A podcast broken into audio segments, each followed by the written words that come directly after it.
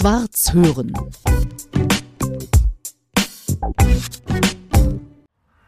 Auf dem Friedhof, auf Grabsteinen, steht ein Name und zwei Zahlen.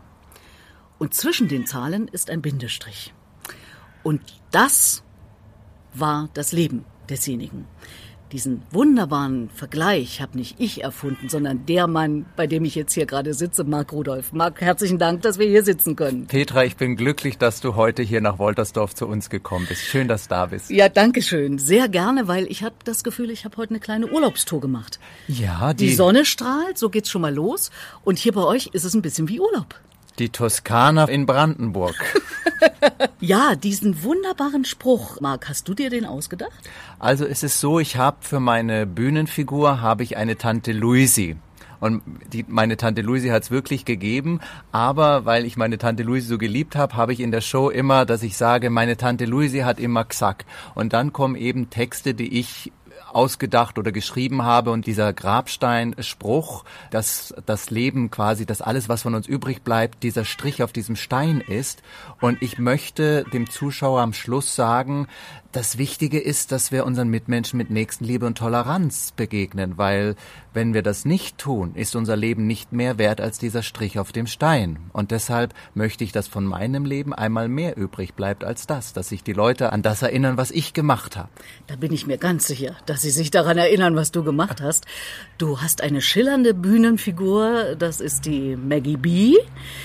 Und du bist aber auch Marc Rudolf auf der Bühne, so habe ich dich neulich erlebt, wenn du zum Beispiel ein Kreisler-Programm machst, jetzt anlässlich seines 100. Geburtstages. Ja. Fangen wir doch mal bei dem Marc Rudolf an. Schuhgröße 46 habe ich gelesen, 1,86 groß, Ohne Schuhe. ohne Schuhe, waschechter Bayer, was man überhaupt nicht mehr hört. Ja, ein Münchner Kindl. Äh, Münchner Aber auch nur zur Hälfte, weil meine Mama kommt ja aus Slowenien. Ah, Und es- sprichst du Slowenisch? Ja, seveda, dober dan, moje drage Puslešauke, me zelo veseli, ste danes v nami. Was war das? Ich habe gerade unsere slowenischen Zuhörer begrüßt und ihnen gesagt, dass ich mich sehr freue, dass sie heute eingeschaltet haben. Ganz wunderbar. Also du bist quasi dreisprachig. Du kannst Slowenisch, du kannst Bayerisch und inzwischen Hochdeutsch. Ja, das Hochdeutsch haben sie auf der Schauspielschule uns antrainiert, weil die haben gesagt, du musst dich auf der Schauspielschule entscheiden, wenn du in München bist. Machst du Mundart, dann machst bayerisches Kabarett, Ja. was nicht verkehrt ist. Aber wenn du anspruchsvolle Theaterstücke spielen willst, dann brauchst du das Hochdeutsch. Und das klappt offenbar auch, was bei vielen Bayern ja nicht funktioniert. Ja, das, das klappt schon doch. Also ich hatte gute Lehrer und Ja. äh, eine Zahnspange und dann kann man da viel korrigieren. Musst du dir das im Kopfe sagen oder sprichst du jetzt im Leben genau genommen immer Hochdeutsch? Und das Bayerische musst du eher noch machen. Ich frage dich deswegen, weil ich bin Thüringerin. Ich habe das auch wegtrainiert. Ich hatte noch dazu so eine Stimme, so hier oben Kopf. Ist wegtrainiert und ich muss überhaupt nicht mehr drüber nachdenken. Ich muss eher das andere machen, wenn ich es mal so kurz vormache wie eben. Wie ist es bei dir? Also bei mir ist es so, wenn wir daheim sind, also in Bayern, äh, dann kommt das Borisch ganz von allein, weil Aha. die Verwandtschaft, du wirst gesteinigt und äh, also an Fronleichnam nicht mehr bedacht, wenn du äh, da Hochdeutsch ankommst. Da bist du Naturkroaster. Aber es ist so, du denkst als Schauspieler nicht darüber nach, sondern du spürst das. Und dann weißt du genau, wo ist welche Sprache angebracht. Und das Hochdeutsche oder die versuchen mich ja hier auch schon ein bisschen zum Berlinern zu kriegen, aber ich habe sehr großen Respekt vor Kultur. Und ich finde es schrecklich, wenn jemand versucht, eine Dialekt oder Dialekt ist ja auch eine Lebenseinstellung. Das ist ja ein, ein, ein Grund, eine kulturelle Geschichte. Und wenn man das versucht zu veralbern, äh, da bin ich immer sehr vorsichtig, weil ich einen sehr großen Respekt vor Menschen und vor deren Leben habe. Und Klingt auch meistens doof. Wenn nicht Ja. Berliner Berlinern. Ich kenne niemanden, der das gut schafft. das klingt überall. Also es gibt auch wenig Hochdeutsche, die im Bayerisch äh, überleben könnten. Also Ja, ganz genau. Und Marc, du hast schon gesagt, äh, Schauspielschule. Wenn ich mal so lese über dich, dann lese ich deutscher Entertainer, Moderator, Schauspieler und Magier. Ja. Du kannst auch zaubern. Die Zauberei war für mich der Weg auf die Bühne, so mhm. wie für viele, zum Beispiel Eckart von Hirschhaus und Sascha Grammel. Also die Zauberei ist der Weg, um sich auf der Bühne auszudrücken und auszuprobieren, mhm. um dann zu sehen, wo man denn hin möchte. Es war vor ein paar Monaten, als ich meinen zwölften Geburtstag gefeiert habe. Da haben meine Ach, Eltern. Wie poetisch. Äh, ja, Zahlen, weißt du, Zahlen kosten Geld. Also. ich finde auch dein Geburtsdatum nicht. Mein Geburtsdatum? Ja. Der, der Tag, der ist da. Der ist da, aber nicht das Jahr. Na ja, Jahre. Ach, hm, na gut. Also vor ein paar Monaten. Da sind wir doch flexibel. also als ich meinen zwölften Geburtstag gefeiert habe, da waren meine Eltern schon begeisterte Kreuzfahrer und haben meine Schwester und mich mitgenommen auf das Schiff Lev Tolstoi nach dem russischen Dichter benannt und äh, weil sie der Meinung waren, wie Alexander von Humboldt, die gefährlichste Weltanschauung haben immer die Menschen, die sich die Welt nie angeschaut haben. Also zeigen wir der Jugend die Welt. Und ich muss heute, wenn ich heute auf den Schiffen bin, immer wieder ist mir das wichtig, den Menschen, dem Publikum, die ihre Kinder dabei haben, zu gratulieren, dass sie das machen. Weil du bekommst einen ganz anderen Einblick in Kulturen und in Dinge. Mhm. Und auf diesem Schiff war Peter Wieland der Moderator und es gab einen Zauberkünstler, das hat mich so fasziniert, dass ich gesagt habe, kannst du mir nicht ein Kunststück zeigen, was ich dann bei so einem Jekami-Abend, jeder kann mitmachabend zeige? Und dann sagt er ja und dann habe ich das gemacht und dann sind meine Eltern zu Peter und haben gesagt, ist dieses Kind irgendwie talentiert? Also, und Peter sagte diesen Satz, der mein Leben verändert hat, das Kind ist ein Künstler, können sie nicht gegen machen. So. Hatte geklappt. Und dann haben sie mich gesponsert, gefördert. Ich war im Magischen Zirkel hier in Berlin bei der Deutschen Meisterschaft 99 im Estrell Hotel war die Deutsche Meisterschaft, habe ich Preise gewonnen. Ich habe aber auch gemerkt, Zauberei, da war nicht die Möglichkeit, mich auszudrücken oder auszuleben, weil mhm. die Zauberei dich doch sehr einschränkt. Und ich hatte mir gedacht, es wäre doch schön, eine Show zu machen mit magischen Momenten. Und das alles, was du aus der Zauberei mitnimmst, so Kostümwechsel oder Personenverwandlungen oder äh, ich war jetzt auf der Lager, da haben wir mit Dagmar Frederik einen Zaubertrick gemacht, wo ich ihr fast die Hand abgehackt habe und äh, dann blieb die doch dran. Das ist gut. Ja, also. Äh, also zersägst du oder hast du auch Menschen zersägt?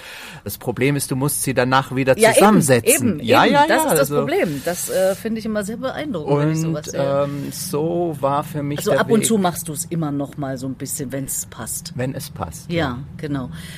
Weil du hast dich natürlich viel weiterentwickelt. Du bist Entertainer. Ich habe dich in dem Kreisler-Programm wirklich auch bewundert, wie du in der Hitze, ich, gefühlte 45 Grad in dem Raum. Ja, 145 Grad, 145 ja. Grad, genau. In der Berliner Schnauze, das ist ein kleines Theater. Ist das toll? Herrlich, ja genau. Macht der Sohn von Hallervorden. Johannes, ja. Johannes Hallervorden ist äh, in Mitte, im Zentrum Berlins. Und da habe ich dich erlebt und bewundert, wie du den Kreisler machst, weil ich meine, der Kreisler ist ja wirklich auch jemand, wo man sich ja eine Menge Respekt vor hat, oder? Georg Kreisler war das Zünglein an der Waage beim Vorsprechen für die Schauspielschule. Als ich von der Schule kam, war ich noch schulpflichtig und die Schauspielschule, auf die ich wollte, die galt damals nicht, die wurde nicht an die Schulzeit angerechnet. Also haben meine Eltern und da bin ich Ihnen heute noch dankbar dafür.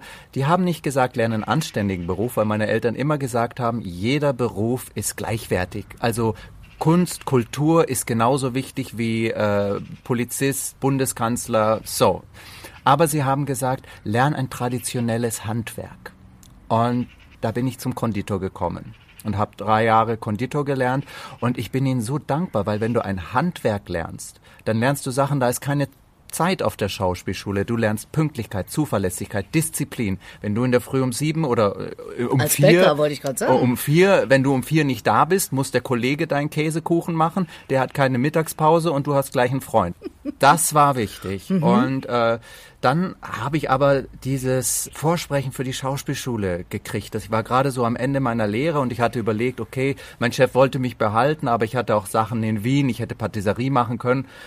Und da war dieses Vorsprechen und ich bin dahin und dann haben sie gesagt, na ja, also dein Monolog war schön. Erklären wir kurz, Monolog ist, du sprichst und es ist keiner da. Dann musst du einen Dialog sprechen und da ist aber auch keiner da. Ah, also sehr schön. Äh, ich hatte das Gefühl, ich werde hier gecastet für den Schizophrenenverein, also weil du alles alleine machen musst. Und dann haben sie gesagt, wir brauchen noch einen Song. Und wenn du das kannst, kommst du auf die Schule, wenn nicht, dann nicht. Und ich hatte von Kreisler im Radio dieses Taubenvergiften gehört. Ich hatte keine Noten, ich hatte nichts mit, ich hatte nur diesen Song im Kopf und ich habe das Taubenvergiften gemacht. Ohne Klavier, ohne alles, einfach nur pur. Dann haben sie gesagt, so, das ist es. Du bist bei uns. Und dann Ja. habe ich gesagt, Kreisler wird mich mein Leben lang begleiten. Und als jetzt der hundertste Todestag kam, habe ich gesagt, Was nicht der hundertste Geburtstag? Der hundertste Geburtstag, genau. Äh, Gott, ich bin, siehst du, das ist... Aber du merkst, du hast eine aufmerksame Zuhörerin. ja, Gott sei Ja, Dank. ein Glück. Aber Nicht, dass du irgendwann sagst, wer sind sie? Nein, ich habe Also- ich hab auch Kreisler interviewt öfter. Insofern, das hätte jetzt nicht geklappt. Nein, das wäre dann nicht möglich gewesen. Es ist so hundertster Geburtstag Genau. und es war mir ein Herzensanliegen, ihm dieses Geburtstagsgeschenk zu geben, wobei ich ja keinen Liederabend mache, sondern du wirst es mitgekriegt haben, ich erzähle den Menschen die Geschichte von Georg Kreisler. Was war das für ein toller Mensch? Was musste der durch die Nazis alles leiden? und dann wieder zurückzukommen und auch wie Marlene, dieses Marlene Go Home und das hat Kreisler auch alles gehabt, diese Anfeindungen. Er wäre nicht mehr am Leben gewesen, wäre er in Deutschland oder in Österreich geblieben. Und dann natürlich auch die Lieder zu erklären. Warum wird ein Mensch böse? Warum wird er zum Mörder oder zynisch? Oder auch dieses Lied, wenn der Zirkus in Flammen stand, dass alle immer nur auf die großen Katastrophen gehen, aber dabei die kleinen, die genauso schrecklich sind, vergessen. Und das war mir wichtig, ihm dieses Geschenk zu geben. Kanntest du ihn persönlich? Nein, ich habe ihn nie hab ich dir ja was voraus. Und das ist das Einzige. Wir haben einmal, weil ich angefangen hatte, schon auf der Schauspielschule einige Liedtexte von ihm ein bisschen zu verändern, wo ich gesagt habe, Mensch, ich hätte so, das wäre gerade aktuell. Und da habe ich von Kreisler aber einmal einen Brief persönlich von ihm bekommen, wo er reingeschrieben hat, meine Noten sind das Gerüst und er wünscht sich, dass der Interpret darauf das Haus baut. Und das hat mich so inspiriert, dass ich gesagt habe, alright, dann ist er mit dem, was ich tue, happy.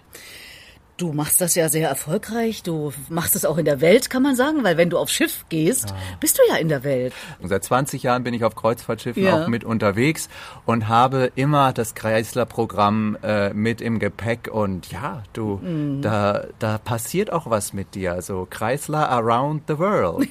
Chrysler Around the World. Wunderbarer Titel. Stimmt. Der ist super, ne? Sollte Ja. man noch mal drüber nachdenken. Als Kreisler zum 100. Geburtstag oder wie du sagst, Todestag. Ja, oder, oh my God. Du, das ist doch das Sympathische. Wenn ich meine Kommunikationstrainings gebe und den Leuten passiert irgendwas, ich bestärke sie, baut das ein. Das ist doch das, was man sich merkt. Weil wir Deutschen immer in dieser Perfektion und diesem oh, langweiligen, es muss so und darf nicht anders sein, schrecklich. Ja. Also ich find's ganz sympathisch, großartig. Das macht uns ja aus. So ist es. Und wenn es ganz schlimm ist, dann kann man es ja immer noch, wir haben immer gesagt, Kamera 3 schneidet das raus. Ganz genau. Das Böse war, wir haben dann immer nur den Schnitt gekriegt. Also das, was eigentlich rausgeschnitten werden sollte, wurde dann gesendet und der Rest war weg. Aber so. Gut, das war dann deren Fehler. Ja. So, und dann, Marc, hast du gesagt, der Marc Rudolph reicht mir nicht. Ich mache dann noch die Maggie B. Ja, die kamen zu mir. Ich wollte das so eigentlich gar Ach nicht. komm, Aber ach komm. Also bei mir war es so. Meine Eltern haben gesagt, wir unterstützen dich mit der Schauspielschule, aber die Kosten, die dann sonst noch sind, du musst schon auch was tun. Du musst, äh, was umsonst ist, ist nichts wert. Bei uns in München gab es das Belle Etage im Drugstore in, Feil, in der Feilitzstraße. Belle Etage klingt französisch, heißt auch nur erster Stock. Also, genau. das war ein Travestie- und Kabaretttheater. Und ich dachte mir, vielleicht, weil der Chef mich mochte, kann ich da als Kellner oder als Beleuchter anfangen, um mir das Geld auch für die Schauspielschule zu finanzieren und hab halt dem Johnny und denen, die immer so da waren, äh, auch so die Zaubertricks und so gezeigt. Und dann hat er gesagt, okay, du bist als Kellner nicht geeignet, du bist als Techniker nicht geeignet, aber unsere Kollegin, die Petra, Petra Doreen war ein großer Travestiestar, kommt zu ihrem 40. Jubiläum, da ist ein Act ausgefallen, du machst mit in der Show, du kannst deine Zauber mh, dieses Wort, ich weiß nicht, ob ich es nicht, ich sag's jetzt einfach, Doch, weil dann ist raus. Gesagt, Mach deine Zauberscheiße, aber das musst du halt im Kostüm machen. Und ich dachte, ich wusste auch nicht wie und ich war hässlich, ich war ungeschickt, aber lustig. Mhm. Und nach der Show sagte ein Stammgast zu Petra, der gefragt wurde, wie ihm die Show gefallen hat, bin enttäuscht, weil seit wann machen denn bei dir echte Mädels mit? Und dann sagte die Petra, ja wie? Sagt er, naja, hier diese, die mit der Zauberei, was hast denn da für ein Flitschall eingefangen? Sagt sie, das kannst du dem Flitschall selber sagen, steht hinter dir. Und dann erwartete er ein hübsches oder ein hässliches Mädchen zu sehen, der sah nur einen hässlichen Jungen. Also, und da ist bei mir etwas passiert, und zwar, ich hatte zum ersten Mal nach der Zauberei Erfolg mit etwas. Ich habe jemanden glaubhaft diese Rolle gezeigt.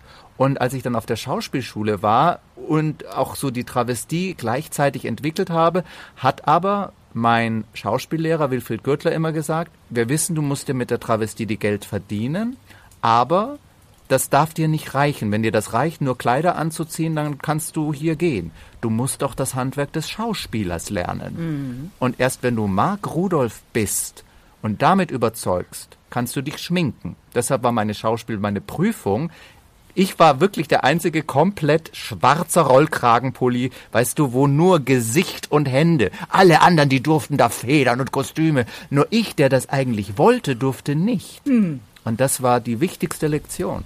Und so konnte Maggie eben als Person, als Figur entstehen. Und ich nehme sie auch nie mit auf den roten Teppich, weil ich immer sag, es ist eine Rolle. Und wenn die Leute Maggie B sehen wollen, dann kommen Sie bitte und kaufen das Ticket oder werden eingeladen, das weiß ich noch nicht. Also je nachdem, wer halt kommt. Also und Maggie kommt nur dann offiziell auf einen roten Teppich, wenn es Sinn macht. Beispielsweise mhm. Maggie B ist Botschafter der Berliner AIDS-Hilfe. Dann kommt Maggie B und sie ist Botschafterin, würde ich jetzt mal sagen. Ja, Botschafterin. Ja. So viel Zeit muss sein, mein Lieber. Da hast du recht. Ja. Unbedingt. Also ist Botschafterin der Berliner AIDS-Hilfe, dann, wo du dich engagierst. Da engagiere ich mich, weil äh, gerade die Berliner AIDS-Hilfe AIDS, dieser Virus ist genauso alt wie ich. Und jetzt können alle nachrechnen, wie alt ist er denn ah, jetzt? Okay. Dieses Virus kam zur selben Zeit wie ich auf die Welt. Nur wir sind uns nie begegnet. Ich hatte Glück. Und viele Kollegen, mit denen ich gesprochen habe, hatten es nicht. Und diese Diagnose mhm. mit HIV zu leben, ist immer noch keine schöne. Und es ist meine Aufgabe, dafür zu sorgen, dass wir endlich verdammt nochmal ein Mittel gegen dieses Virus finden, dass dieses Virus vor mir diese Welt wieder verlässt. Mhm. Und da habe ich gesagt bei der Berliner AIDS-Hilfe, was immer ich machen kann, mache ich. Da war auch jemand da an dem Abend, als wir äh, in der Schnauze waren. Ja, immer, Schnauze. immer. Und äh, na klar, da hilft man auch und steckt was rein. Das ist doch klar. Und bitte, so ich sage immer, Scheine. Ich, es darf nichts klingeln. Du weißt, meine Ohren sind empfindlich. Wenn da jemand genau, da laufen äh, genau. Dinger reinschmeißt, da werde ich ja wahnsinnig. Genau. Da habe ich bald ein Kind im Ohr. Ja. Du hast gerade gesagt, um nochmal anzuknüpfen, die Maggie geht nur auf den roten Teppich, also Maggie B, die Rolle, die du dann spielst, ja. geht nur auf den roten Teppich, wenn es sinnvoll ist. Ansonsten bist du Maggie B auf der Bühne und Mark Ansonsten Rudolph. Mark Rudolph im Leben, aber manchmal auch Mark Rudolph auf der Bühne. Wenn du Kreisler machst ja, oder natürlich. andere Songs oder andere Programme, natürlich. bist du ein Mann. Ja, die Kunst der Travestie, das ist einfach nur die Darstellung auf einer Theaterbühne des anderen Geschlechtes. Mehr ist es nicht. Und meistens dient es dazu, um die Leute zu unterhalten. Also mhm. so sehe ich das. Alle, die da mehr rein interpretieren wollen, haben meine Art der Unterhaltung oder der Sicht auf die Travestie nicht verstanden. Und viele wollen dann auch immer in mein Leben da irgendwie was reininterpretieren, wo ich sage, no. Ich sage, die Bühne ist die Bühne und das andere, der Schauspieler.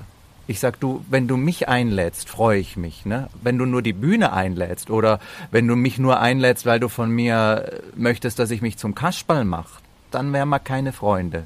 Ich habe Kreisler auch als Maggie. Das Schöne ist, wir haben beides gemacht, weil ich gesagt habe, Maggie hat ganz andere Geschichten zu Kreisler zu erzählen als Mark Rudolph. Und mhm. ähm, anfangs, und da muss ich aber auch Johannes ein bisschen ein großes Kompliment und Dankeschön andichten, weil Johannes gesagt hat, bring uns doch den Kreisler auch mal ohne Maggie. Also Johannes Hallervorn. Johannes mhm, Hallervorn. Mhm, genau. Weil Kreisler ist wie meine Schauspielschule. Reduzier ihn, nimm alles weg, was ablenkt. Und Maggie ist natürlich, die will glitzern. Das muss äh, glitzern. Maggie ist der schöne Schein. Und bei Kreisler ist es so schön, du kannst Kreisler mit dem schönen Schein machen Oder du kannst es komplett wegnehmen und nur auf das Wesentliche reduzieren. Hm. Das hast du bei ganz wenig Künstlern, die du präsentierst, die Möglichkeit. Mal ganz praktisch gefragt, machst du das alles alleine, dass du dann wie Maggie B aussiehst? Ich hatte das große Glück, einen sehr lieben Freund in München zu haben. Stefan Winkler ist einer der besten Maskenbildner und der macht viel fürs Fernsehen und äh, die Festspiele. Und der hat mir geholfen, ein Make-up und eine Perücke zu entwerfen, die glaubhaft sind. Und der hat mir auch beigebracht, die Farben dahin zu bringen, wo sie hingehören. Also das ist so ein bisschen Zahlen, Malen nach Zahlen. Wir haben sehr lange daran gearbeitet, auch mit den Haaren, mit Farb- und Stilberatung. Eine Freundin, äh, Karin Materne, die macht Farb- und Stilberatung, die sagt immer, color me beautiful. Ich sag so, yes, do it, darling. Weil du kannst äh, deine Grundpigmente nicht verändern durch ein Make-up. Jeder, der nicht seine Grundpigmente, die er in der Haut mitbringt, verändert, sieht geschminkt aus. Also du musst diese Rottöne oder diese, diese Töne, die du in dir trägst, musst du ins Make-up mit einfließen lassen.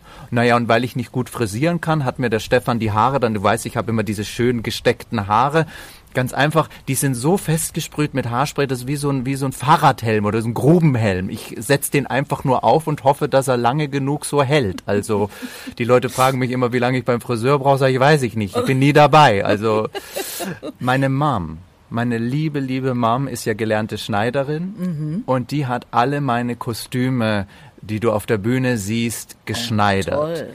Und es ist ein ganzes Team hinter Baggy B. Also auch die Schuhe werden angefertigt in München. Ich muss an dieser Stelle meinen Fotografen Sascha Funke erwähnen. Sascha, der die Bilder so macht, dass man, äh, wenn man zu mir in die Vorstellung kommt, auch das sieht, was auf dem Plakat ist.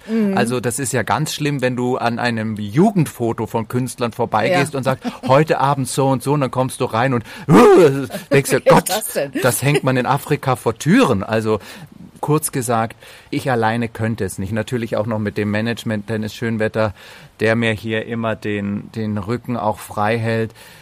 Du brauchst ein tolles Team. Alleine Ja. geht's nicht. Alleine bist du nix. Das ist klar, aber du, du fährst jetzt nicht mit einem großen Team äh, irgendwo hin, sondern du kannst das schon alles so selber machen, auch mit dem Make-up und so. Das Ja, ja. ist ja toll. Das haben ist sie ja mir toll. alles- Dann müsstest du dir dann eben auch rasieren, ne? Anders als heute. Nein, ich rasiere mich nicht. Das kommt alles da, das wird da drauf Ach, ich gespachtelt. verstehe. Nein, ich, Nee, ist klar, das- heute bist du ja Mark Rudolph. ich rasiere mich grundsätzlich nicht, wenn ich nicht arbeite, weil ich sage mir, die, die Natur das hat trägt mir... man doch heute so. Ja, aber irgendwie rutscht das von oben nach unten. Also was ich früher oben auf dem Kopf hatte, sitzt jetzt im Gesicht und auf der Brust. Ja, mein Lieber. Später noch ganz woanders. Nein, das... Das, hm, ich möchte nicht noch mehr Nerzunterwäsche, das reicht schon, wo es ist. Nee, aber, das, aber das ist toll, dass, dass du das selber kannst. Es gibt ja die berühmten, vielleicht sind es ja auch Vorbilder wie Mary. Ah, wer Georg. Ja, der, der Georg hat das ja auch immer alles alleine gemacht. Du musst es alleine können. So ist es, weil alles andere wäre, glaube ich, zu Und aufwendig. bei, ne? bei der Schminke ist es auch so, um da nochmal einzuhaken, man kann es dir zeigen, wie es gemacht wird, aber die Schminke selber ist der Spiegel deiner Seele. Und so wie du dich in dem Moment fühlst, wie du dich schminkst, gehst du raus. Das kann kein Make-up-Designer. Ja. Also muss ich selber. Aber manchmal, wenn ganz wichtige Sachen sind, dann rufe ich Stefan an. Ich sage, Stefan, bitte, du musst kommen. Ich, die, die Wimpern, diese Fledermäuse, die wollen, also, die rutschen dann äh, und dann sitzt das und dann so. Die Fledermäuse, herrlich. Ich habe auch einen Podcast gemacht mit äh, René Koch und der hat über Hildegard Knef erzählt, äh, er ist ganz oft zu ihr morgens hin und dann hat sie gesagt, mach mir die Dinger dran, damit ich weiß, wo vorne ist. Ja, siehst du. Siehst du? Herrlicher Spruch. Der ist ganz wunderbar. Aber das ist schon ungewöhnlich, wenn man die dann äh, so ranklebt. Ne? Mein Lieber, du bist ja auch noch Kollege, nämlich du machst Radio, Ja. gleich in mehreren Stationen. Unter anderem sind wir beide bei Alex Berlin, dort mache ich auch Sendung. Und du machst die aber sogar 14-tägig und stellst Kolleginnen und Kollegen vor. Weißt du, das hat angefangen mit dem großen C, was ja vor zwei Jahren über uns kam. Also wir sprechen diese Krankheit Ja, nicht mehr aus, weil Ja. ich sage einfach, dass es so viel Schreckliches passiert, dass ich einfach sage, das große C. So. Und die Theater waren zu und keiner konnte mehr ins Theater, die Künstler nicht, die Zuschauer auch nicht. Und alle Leute haben mir gesagt, uns fehlt das Theater. Dann habe ich gesagt, gut, wenn wir nicht die Theatertür aufmachen können, den Knopf am Radio können wir andrehen. Und dann kam eben Alex Berlin und Radio Goldstar. Einmal im Monat machen wir auch bei Radio FFR Radiosendung, wo ich gesagt habe, wenn der Zuschauer nicht ins Theater kommt, kommt das Theater ins Wohnzimmer, nach Hause, ins Radio, aufs Handy, aufs, äh, weiß ich nicht, äh, Computer, Mikrowelle, so. Dann haben wir angefangen, Musicals, Opern, Operetten, Theater in die Sendung zu holen natürlich auch Kollegen vorzustellen, Menschen, mit denen wir gearbeitet haben oder ich hab, wir haben gerade darüber gesprochen, Menschen, die auch nicht mehr unter uns sind, so wie Rolf Kühn, Nero Brandenburg, da einfach etwas Bleibendes zu erschaffen. Ja. Und da haben wir einen Nerv getroffen und seitdem machen wir das, weil es für mich eine Herzensaufgabe ist, Theater mhm. zu machen. Mhm. Machst du die bis zum Lebensende? Wir müssen mal so langsam in Richtung Tod gehen, weil wir haben ja ein Gespräch über Leben und Tod. Ja. Ich versuche mal diese Überleitung. Meinst du, du hast jetzt Blut geleckt am Radio und machst Radio bis zum Lebensende? Also mir haben ja alle gesagt, ich habe so ein schönes Radiogesicht und deshalb habe ich gesagt, na ja, Fishing weißt, for Compliments. Oh, du, nächste Woche musst du einschalten, dann machen wir Radio Ballett. Das wird toll. Da knackt dann jeder Knochen anders. Es gibt, ein ganz alter Witz, mein lieber Marc. Ich weiß, aber komm schon, die Ältesten sind die Besten, Ja, da oder? hast du recht, da hast wir, du recht. Wir ja, fangen ja, jetzt an mit klar. Dinner for One. Das Ding ist auch nicht tot zu kriegen. Gut, also, genau. also Radio macht dir schon Spaß. Das kannst du dir lange vorstellen, oder? Radio macht mir Spaß, aber es gibt auch keine Garantie für morgen. Ich sage immer, ich mache heute. Ich kann nicht sagen, ich mache das bis an mein Lebensende, weil immer etwas Neues kommt und etwas Neues entsteht. Jeder Tag, der entsteht, bringt etwas Neues. Und ich kann immer nur sagen, heute und jetzt. Ich sitze mit dir hier und freue mich wie Bolle, dass ich dir noch eine Nussecke unterschieben konnte. Der Wahnsinn, wo ich schon keinen Käsekuchen esse. Ja, ich esse ja gerne Käsekuchen. Ja, ich habe das gesehen, der sah auch sehr gut aus, wobei du siehst so gar nicht aus, als hättest du jemals im Leben auch nur ein Stück Käsekuchen ah, gegessen. Ah, doch, herrlich. Das, aber, aber du bist so ein Verbrennungsofen oder was? Ich bin, ja, Isst ich bin einfach, ich, ich bin ein schlechter Kost, also ich weiß auch nicht, wo das hin ist, also, aber es ist Magic. Ich sage immer Magic. Magic. Ah, du zauberst es weg. Nur ganz wichtig, wenn du mir mit Käsekuchen eine Freude machen willst, du musst ihn selber machen, weil ich als gelernter Konditor weiß, dass du dir dafür Zeit für mich nimmst. Okay. Du nimmst dir Zeit, du musst die Zutaten kaufen oder bei Amazon bestellen, ich weiß es nicht, oder Liefervecto oder wie das alles heißt. und dann hast du eine Stunde da zu tun, zu rühren und das ist alles diese Zeit, die du an mich denkst. Ah, das ist natürlich eine interessante Idee. Ich weiß bloß nicht, ob du den essen würdest, weil ich habe ja gar keine Erfahrung. Spielt doch keine Rolle, der steht da, den, den kriegen wir. Meine, Schmecken muss er nicht. Ach, du meinst, meine Torten haben geschmeckt? Das ist furchtbar, nicht mal der Hund hat die gemocht. Also... Darum geht's doch nicht. Und, und gerade wenn er dann nicht schmeckt, dann sitzen wir da und dann lachen wir uns kaputt. Ja, sehr gut. Und okay. Lachen ist doch okay. Lebensfreude. das ist das Lebensfreude, so ist es. Aber sag mal, lass uns noch mal in Richtung, ja, Ende klingt so komisch. Manche denken ja auch, es gibt kein Ende. Wie ist es denn bei dir? Ah. Gibt es da ein Ende? Also, Oder aufgewachsen, geht das weiter? Aufgewachsen in Bayern und Slowenien. Slowenen und Bayern haben ein ganz eigenes Verhältnis zum Tod. Aha. Wir Bayern, wir haben ja den Bondelkrammer. Wir Bitte glauben, was? Den Bondelkramer, den Gebeinegräber, also das ist der Tod. Der heißt bei uns in Bayern Bondelkramer und wenn du den Brandner Kasper kennst, weißt, mit am Kirschgeist kannst dein Leben ein bisschen verlängern, wenn du schlecht Karten spielst. Aber das ist bayerische Geschichte. Slowenien auch, wir sind sehr entspannt, was das angeht. Und ich habe gelernt, keine Angst vom Tod zu haben. Tod ist etwas, das kommt, weil wir werden auf die Welt geboren mit dem Versprechen, dass wir diese Welt todsicher wieder verlassen. Und meine ersten Erinnerungen waren, äh, in Slowenien wurden die Toten noch früher aufgebahrt im Haus.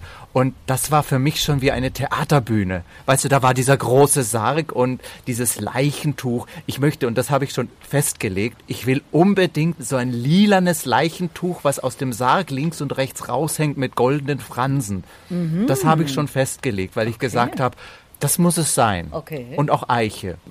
Tod ist für mich immer etwas gewesen, das war immer da, weil es keine Garantie für morgen gibt. Der Bruder von meiner Mutter ist mit zwei Jahren gestorben an einem Bandwurm. Und dieser Glaube, dass wir immer da sind, der war für meine Mutter damals schon weg. Und sie sagt immer, du musst dir morgens drei Fragen stellen, wenn du aufstehst. Was musst du erledigen, was musst du lernen und wem hast du eine Freude gemacht? Und wenn du abends ins Bett gehst, musst du überlegen, was hast du gelernt meistens nichts viel. Was hast du erledigt? Noch weniger. Wem hast du eine Freude gemacht? Wenigstens einem. Und erst dann kann ich einschlafen. Und wenn ich den ganzen Tag niemandem eine Freude gemacht habe, rufe ich die Telefonauskunft an und wünsche dir einen schönen Abend. Einfach nur, dass die noch einen guten du weißt ja nicht, ob du morgens aufwachst. Das wohl wahr. Und ich habe mich sehr damit eben auch beschäftigt, weil ich auch viel unterwegs bin auf den Kreuzfahrten, viele Flugreisen, viele Tourneesachen. Es gibt einen Brief, da steht alles drin. Ach, das hast du alles schon vorbereitet. Ja, Obwohl du noch so jung bist. Ich hab's da gesagt, es gibt keine Garantie für morgen. Es wäre unglaublich schade, wenn, wenn Das, das sehe ich auch. so. also da, aber Du hast recht, das kann jetzt passieren. Also bitte warte, bis wir hier fertig sind. Ja, aber, äh, ja, weil du hast ähm, nichts Schwarzes an, das machen ja, wir. ja, also, ja, ja, na, nur untenrum. Das finde ich eine tolle Idee, dass du sagst, äh, man muss darauf vorbereitet sein. Oder ich sage es immer umgekehrt.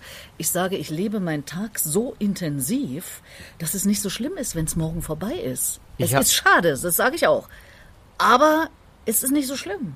bei Tod kann man viele auch vielen zu nahe treten oder viel, viele denken immer, ist das richtig, ist es falsch? Wenn ein Mensch stirbt, es gibt kein richtig oder falsch für die Trauerbewältigung. Jeder hat seinen Weg, damit umzugehen.